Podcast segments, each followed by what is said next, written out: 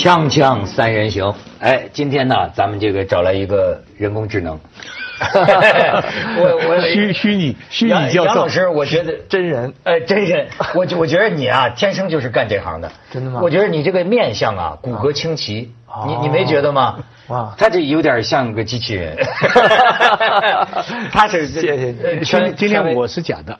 我是假的 啊！哎，他是真的权威了，香港科技大学的。呃，上次是谁啊？这个江铸九九段。呃，我们那个时候聊的还是阿尔法 Go 下棋下过了李世石，那个是很惊人的一个事件。对，那个时候杨老师就来帮我们来解释科普科普。但是今天呢，照杨老师的意思啊，围棋这事儿就甭聊了。太简单了，是吗？对，最近这个柯洁就已经说说抱着什么必必胜的决心，但然后准备了必死的状态，到乌镇去比赛嘛？对对，但是他就说我抱抱着必必胜的必胜的决决心，必死的状态，大概是 就肯定下不过。对，最最近这个 AlphaGo 又有了惊人的进步。他从这个人喂他很多数据，到自己产生很多自自我的数据，这样的话，他据说现在可以让去年 AlphaGo 四个子儿，他还能赢。天哪，你明白吗？就是原来是学别人下棋，就储存了别人的棋谱。对对对。现在能够自出自出些呃一个绝招，你说这家伙。这意味着他什么呢？有灵感了吗？这个不是意味他有灵感，意味着他更聪明。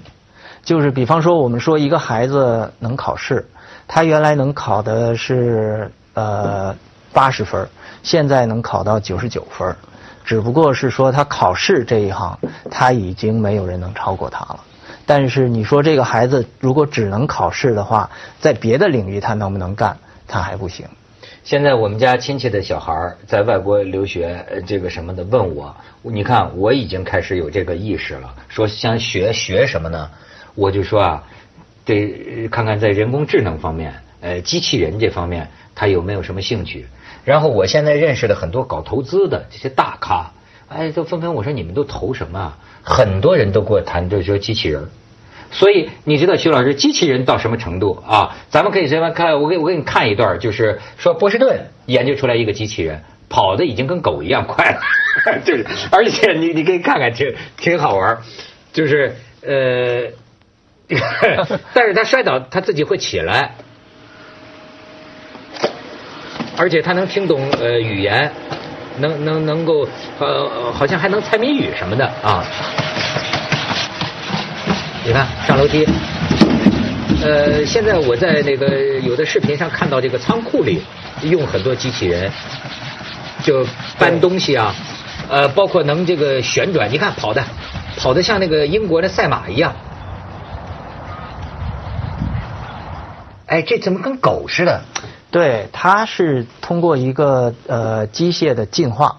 然后不断的在错误当中学习怎么正确的站起来跑，然后这也是一种学习系统，啊，机器从错误中就是说不是人工去校正它的程序，对的，是它自己自我学习、自我进化，嗯，然后学会如何走得更好，它可以从自己的错误当中逐渐的演化，演化成今天这个样子。你能听懂吗？我觉得这个可以推广到中小学教育啊。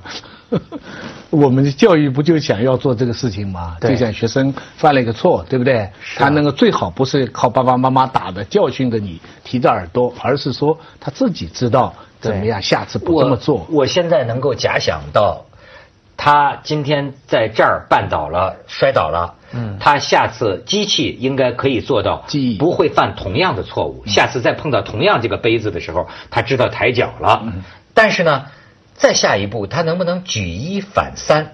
咱们就说咱人的智慧表现在说呀，我今天徐老师骗了我，那么下一次连杨强你都骗不了我。嗯，对，这是不是？但但机器人目前是不是只能做到徐老师说这句谎话骗了我一次，二次再说不能再骗我？这有一个有一个科学名词啊，我我说文涛你非常厉害哦，真的？对，这个领域叫迁移学习。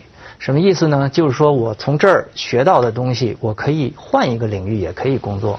我数学学好了，我学物理容易了。我学自行车学好了，我学摩托车容易了。触类旁通，触类旁通，这个是人类智慧的一个最高表现。现在机器呢，应该说还不会做这一点。但是你不是说现在在香港科大它的实验室里，它的方向就是迁移学习。是，我们现在有很少一批人工智能的人正在研究迁移学习，能够让机器，比方说 AlphaGo 只会下围棋。能不能让他学会了围棋以后，又会下象棋，又会下跳棋？能不能把学围棋的知识用在呃科研上，用在商业上？这个是机器学习人工智能下一步要做的事儿。这可能吗？这是完全可能的。我们现在做一些实验，比方说我们教计算机去读一些文章，它读会了以后呢，它可以去识别图像，就变得更简单了。哎。这个就是迁移学习的一个一个一个表现。我一直在盼望呢，AlphaGo 这么聪明啊，能够转到。帮助人类解决巨大，比方说怎么样跟金正恩打交道，这样对不对啊？这些东西能用上吗？能用上国防啊、军事决策啊这方面吗？完全可以用。他不是分析的很多很多吗？他是把无数的可能性都归纳下来，对不对？对，归纳这个词用的好。嗯，其实归纳是一个数学的过程。嗯。包括我们看了很多例子，我们怎么能够在大脑里面是呃表现出一一个一个概念，嗯能够把这些例子给总结抽象出来？这个能力是也是人工智能在努力的一个方向。嗯比方说现在说的深度学习，就是他看了一个图像，然后他通过一层一层的不断的转换，最后形成一个一个概念，那个概念就是我们我们所说的语义，说这个图像的意思，他就学会了。哎，那你现在还在控制中？就是你知道，我想问你一个什么问题呢？就是说，如果像我们这个文科生啊，研究研究研究研究，某一天突然会产生有点恐惧感。你现在觉得你的那个对象，你的那个电脑，它的反应是不是还全在你的预料和控制之中？没有出现什么你觉得啊惊奇，或者说没想到他会这么回答？哎，其实呢，呃，对这个答案是 yes and no。那么，呃，大部分的时间都是在我们控制之下，但是现在做的这个模型啊，已经有所谓的黑箱的感觉了，就是你不知道它里面是怎么运作的。那那但是它是很复杂，你可以设计它。那么它在经过了几千几万轮的演化之后呢，它可以很神奇的做出一些让你都感到惊奇的一些一些做法。比比如说，比如说谷歌的科学家现在能够呃让这个呃计算机的模型自动去画画，它画出的一些画呢都是很匪夷所思的，让人觉得好像是印象派的。以前没教过他的，以前没教过的，嗯，他自己。达到一个印象派的一个效果。嗯他懂美吗？应该说，你教他的这些画已经在告诉他什么是美的正例。那么他就从里面学出无数的这个模式来，把这些模式加以总结归纳。然后最后，他可以把这个反转过来，用用来产生一些新的例子，就是我们我们所说的这个画家的灵感。我觉得画家要机器画毕卡索比较容易，他乱画就是毕卡索；要他画伦勃朗才比较难的。他能画那些比较写实的，就是那种很 很很逼真的那种东西吗？其实是可以的。其实，但这个要事先给他，是不是？对，我觉得啊，他画毕加索才难呢。我觉得他画写实的太容易了，因为当然我也不是外行啊，因为我知道他现在你看图像识别技术突飞猛进呐，现在是基本上哎，听说是不是就是说，比如说那个丁义珍要外外逃的话，现在这个全世界所有的摄像头啊，就咵一下，只要他他走在旧金山一条街上，假如能实现联网的话，对。实际上，这个公安的这个摄像头是能把这个人的脸给找出来的，是可以的。从理论上可以，而且现在现实已经很接近这种理论极限了。我们涛哥，你在大街上走，肯定能把你给抓出来。卓伟肯定失业了。锵锵三人行，广告之后见。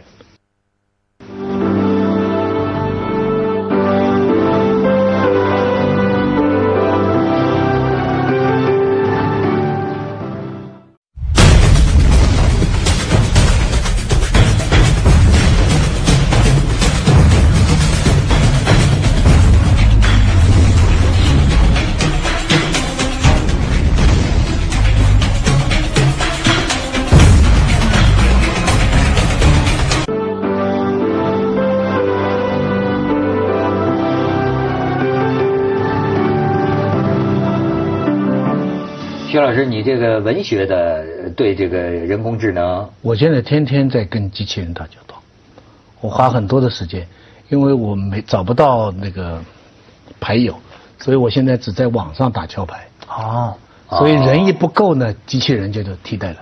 啊，有时候给他气死，有时候活活气死，因为他都是照一套规则来的。那打牌的时候，我跟我的 partner。我们是有一套心有灵犀的感觉的，对那个机器人，你一感觉呢，好了，它乱了，它给你乱了。明明已经叫的很好，别动，别动，别动，我叫到四黑星好了，它不跳出来一个六黑星，我真的给他活活气死。我把那个 iPad 要砸回来一下，砸了是我自己的损失。但是赢是谁赢呢？那总归是他赢啊，因为他是机器人嘛。他是逻辑推算出来的，我们会犯错，他不犯错，所以赢是赢不过他的。对，所以所以所以话说回来，我们说 AlphaGo 是不是我们应该害怕说机器比人强这么多，在围棋上，在打牌上？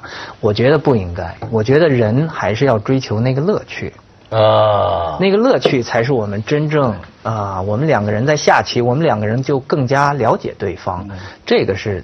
打牌下棋，我最近看您有一次演讲，似乎呢，连这个乐趣您也想在机器身上去实现。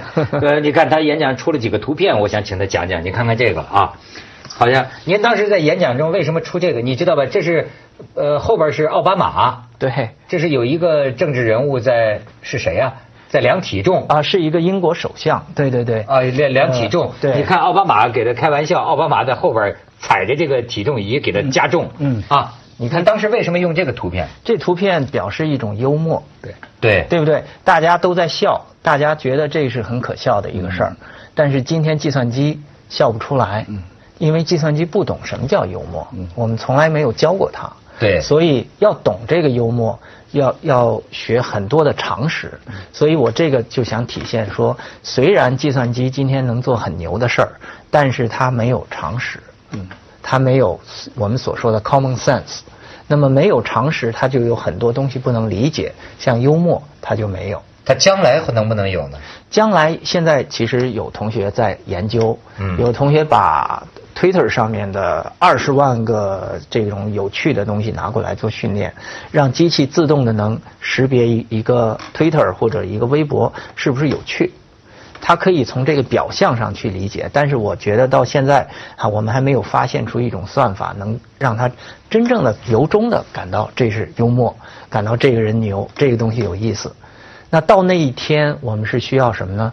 我们是需要对他的背景知识有深入的了解，我们是知道什么东西是好玩，是幽默，是幽默是是一种非常智慧的表现。哎，我甚至听还听您说过几个探讨过一个问题，就是说机器人会不会做梦？嗯，对，有可能吗？有可能。他他他为什么要做梦呢？因为是这样，我们什么叫做梦呢？做梦就是说我们在失去意识的情况下，我们大脑里面还有一些活动，嗯，残存的活动。这些活动呢，是由我们所谓的呃日有所见，夜有啊日有所思。啊，那么这样的话，夜有所梦。嗯，那么，那么这个梦境是我们白天看到的一些东西的反应，对。所以机器人呢，在训练了很，在他看了很多数据以后，那个模型里面也会有一种内在的反应。你给它通电的话呢，它也会有一些反应，你可以把它描绘出来。所以有，所以谷歌的科学家就做了这么一件事儿。啊，就让他描绘出他看了几千万张画以后，能够想出什么画来，让他随便的画，结果画出一些很恐怖的画来。哎呦，那是噩梦啊！机器人的噩梦啊！人人类的噩梦就是机器人有一天比人更聪明。这西部世界就是这样，对吧？这好像是很多很多。他也爱看西部世界。哎，你这专门搞专家，你看西部世界是什么观感呢？对，我觉得是这样。呃，它很靠谱，很靠谱。对，就是说人和机器其实差别不大，人也可以看成是一一种机器，只不过是很复杂的机器。这个是第一种观点。嗯。第二种观点呢是机器人，它之所以智慧，之所以呃我们看不出来。比方说，西部世界我们认不出来哪个是人，哪个是机器，除非你给他一枪，对对不对？为什么呢？因为他有学习的能力，他不断的在学习。他当然，西部世界体现的是他在痛苦当中学习。嗯，因为人类赋予他很多的痛苦，最后逼着他自己产生演化、产生智能、产生意识，就好像在那个迷宫里面找最后的那个终点一样的。对，所以我们所说的机器学习也是给他不断的刺激。但是他最终能学习到觉得自己可悲吗？我觉得，呃，完全有可能的。我的天哪！嗯。真的吗？嗯，但是今天的算法还达不到那一点。今天的算法呢，是我们我们要要把两个词分开，一个是聪明，一个是智慧。聪明呢，就是就是像我们说的小学生做题，他这个题目做的越来越越来越好，分数越来越高。但是智慧就不一样，智慧是说他具有常识，自具有意识，具有自我。自我反应，嗯，他能够反映自己的存在，能够反思自己的存在。智慧就知识里边还有感情的成分，有感情的成分，对，有自我存在的成分。比方说，你把一个猫放在镜子前面，他不认为对方是他自己，他认为是另外一只猫。嗯，这就说明他不智慧，说明他没有意识。啊，但是你知道，有的时候你认为很复杂的感情。本质上是不是也是一套自我生存的算法？这是一个问题。你比方说，我看一个科幻电影，哎，那个里边就讲，就是讲这个故事，就等于，哎，是不是这个太太太太空漫游啊？我忘了，就等于飞向远方的一个宇宙飞船，已经达到了全部由一个电脑智能控制，控制一切。可是后来呢，有两个人的这个宇航员觉得啊，他是不是出了什么毛病了？这这出了什么毛病？然后呢？这俩人的宇航员呢，就说咱别让他听见，咱关在一个嗯玻璃的一个一个什么舱里，咱们议论议论，要不要把它关了？但是没想到呢，他读他能读这个唇语，他知道你们要把它给关了，所以这个宇航员呢，具体情节我忘了，大概就是出去修理的时候，他哐当把门就关了，不让你回来了。他某种程度上这是逻辑的，因为他觉得你要把我关掉，所以你看他的这个算法。干掉你这个宇航员也在逻辑里面。嗯，对的，这个就是说我们在呃呃人工智能这个科学里面呢，我们叫做优化函数。如果我们把这个优化函数定到那个水平，就是它不但要完成它的一些任务，而且它要保证自我存在，不被干扰。就是一个自卫的能力。嗯，那么如果赋予他这么高的一个自我存在的能力，那么他确实他应该能够去保护他自己，作为作为他第一条件。所以这个电脑呢，就是真正的精致的利己主义者。哎，对吧？他是通过一系列的计算，他的目的是对他有利，对不对？其实他是合理的，但人类呢，常常不那么精致的，人会犯错误。对不对？人允许自己犯错误，人不可能都是什么东西都 calculate 非常好，非常好，不行。这个这个说的非常对，这个我觉得也是西部世界里面我们得到的一个呃感觉，嗯，就是人是呃人的存在并不是在极度优化某一个函数，我们不是为一个单一的目标存在的，我们人的存在是因为我们存在具有乐趣。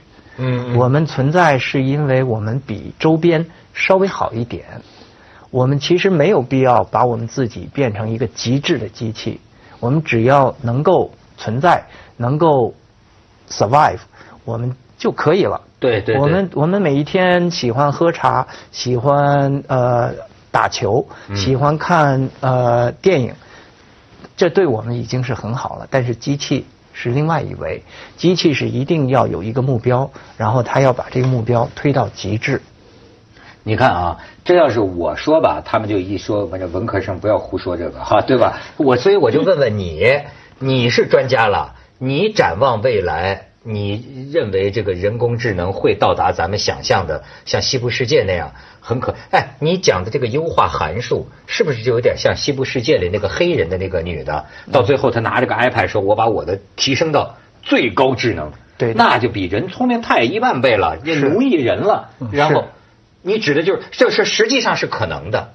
呃，但是我们现在还不知道这个有没有一个终极的优化函数，它可以包包罗万象。哦，因为现在现在我们能做到的优化函数只是单维的，但是人能够优化的多多维的多方向，人是多维的，而且这个维数我们到现在都不知道它有没有边儿。对。所以我现在看到呢，他们这个一些专家呢，就是好像真研究这个的人，他们一般好像态度还挺乐观。大多数就是说，呃，就是说他不会失控，就或者最后什么奴役人类，说这些都这这都是不可能的。你怎么看？我觉得我是同意这个观点的。啊，我觉得至少是沿着现在这个研究方向，根根据我们现在的研究的这个水平，是不可能达到那一点的。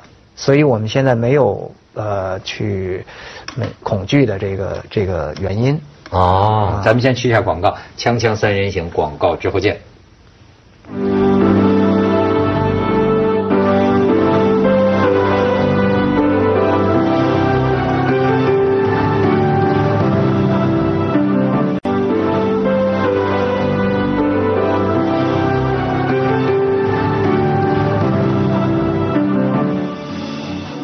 这还有一个，我觉得杨老师可以给讲讲。我注意到你讲的里边啊，就是，呃，徐老师，你说咱们原来说啊，这个人的意识，呃，人如何做到不死，有一个办法。就是把你的意识存在个硬碟里。哎，上次我们讲了，他们又说你们文科生，所以我发现理科生你也不要傲慢，因为他有时候说我胡说，我真不知道，我有时候简直是背诵的我看的这个科学书的原话，他们为什么也说文科生你不要胡说？对我我我我就是说这个事儿，呃，杨老师就是说呢，他现在好像找到这个关节点，是真的能把你的意识存在电脑里的。这是是是这意思吗？呃，现在有人是这样说的，然后就是说这样就可以不用去西天取经了，你可以长生不老了。对啊，就是大脑的这个呃神经元之间，比如说你想起一个事情啊，总之是这个神经元之间的这个突触的连接。呃，我看您演讲里边是不是提到这个内容？提到这个内容，对，这个大脑大脑是一个非常非常复杂的宇宙，这个里面它的。总的这个神经元的个数相当于银河系恒星的总数啊，一千亿啊啊，在在大脑里面。嗯，那么它是靠这个神经元和神经元之间的连接，就像星星球和星球之间的连接，嗯，来做记忆、来做计算的。哎，对，这种连接就更多了啊，有十的十十四次方这么多。那么我们想想一下，假设有一天有一个能力能够把所有的这些信息全都上传，啊。那么从理论上来说，这是可能的，但是呢，从现实当中来说，我们还看不到这一天。哦，还看不到。对。那么现在我不明白，就是说现在就人机互联，嗯，最关键的地方就是你这个机器和这个生物的神经，它这怎么就连？我就有点想象不出来，或者就能读取我脑子里的信息。对，现在读取这个事儿在大脑神经学里面已经可以做到了。啊，比方说之前呢，他们是拿一个探针，嗯，探到这个连接里面去，然后就把把你这个连接的强弱给读出来，啊，但但是在过去的这个做法呢，就破坏了这个连接。也就是说，这个假设我我来做你的实验，那么你就变得越来越傻了。我们不希望看到这个事儿，所以今天呢，他们就发明了一种用激光去读，这样就无损于这个。读出来是什么呢？能复原他原来想什么吗？啊，没有，它读出来是一个单一的一个 bit，就是一和零这样的一个一个观念。那它不是想法啊，它读出来不还完全不是想法，所以它读出这么一维来，你想和十的十四次方这么多维，那是。千差万别的，窦文涛脑子里读出来，可能跟毛泽东脑子里读出来差不多。不，那你说现在所谓的像有些这个人机互联，最简单的就是那个残疾人，人机互联，他怎么说说意念就能驱动这个假肢了？对，它是有很多我们人在想东西的时候，我们的脑电波会有变化。嗯，然后如果我们带一个特殊的装置，我们会把这个脑电波的变化，简单的手抬对简单的变化呢，给它读出来。嗯，哦，那么这样的话呢，我们在想东西的时候，只要我们去读那那个部位的变化，如果很敏感的话，我们就可以去控制机器手了。哦。但但是这种脑电波的读取现在是非常非常的不准。啊，不准。里面有很多噪音。对。那要是聊天呢？就你比如说 Siri，哎，你你你跟 Siri，我都能感觉到 Siri 再变得聪明一点。但还是比较脑残，就是 你你你觉得你跟机这个智能聊天，它能聊到一个什么程度？现在我们熟悉的有 Siri，有小冰，呃，小度什么这些，那么大部分的都是这种闲聊。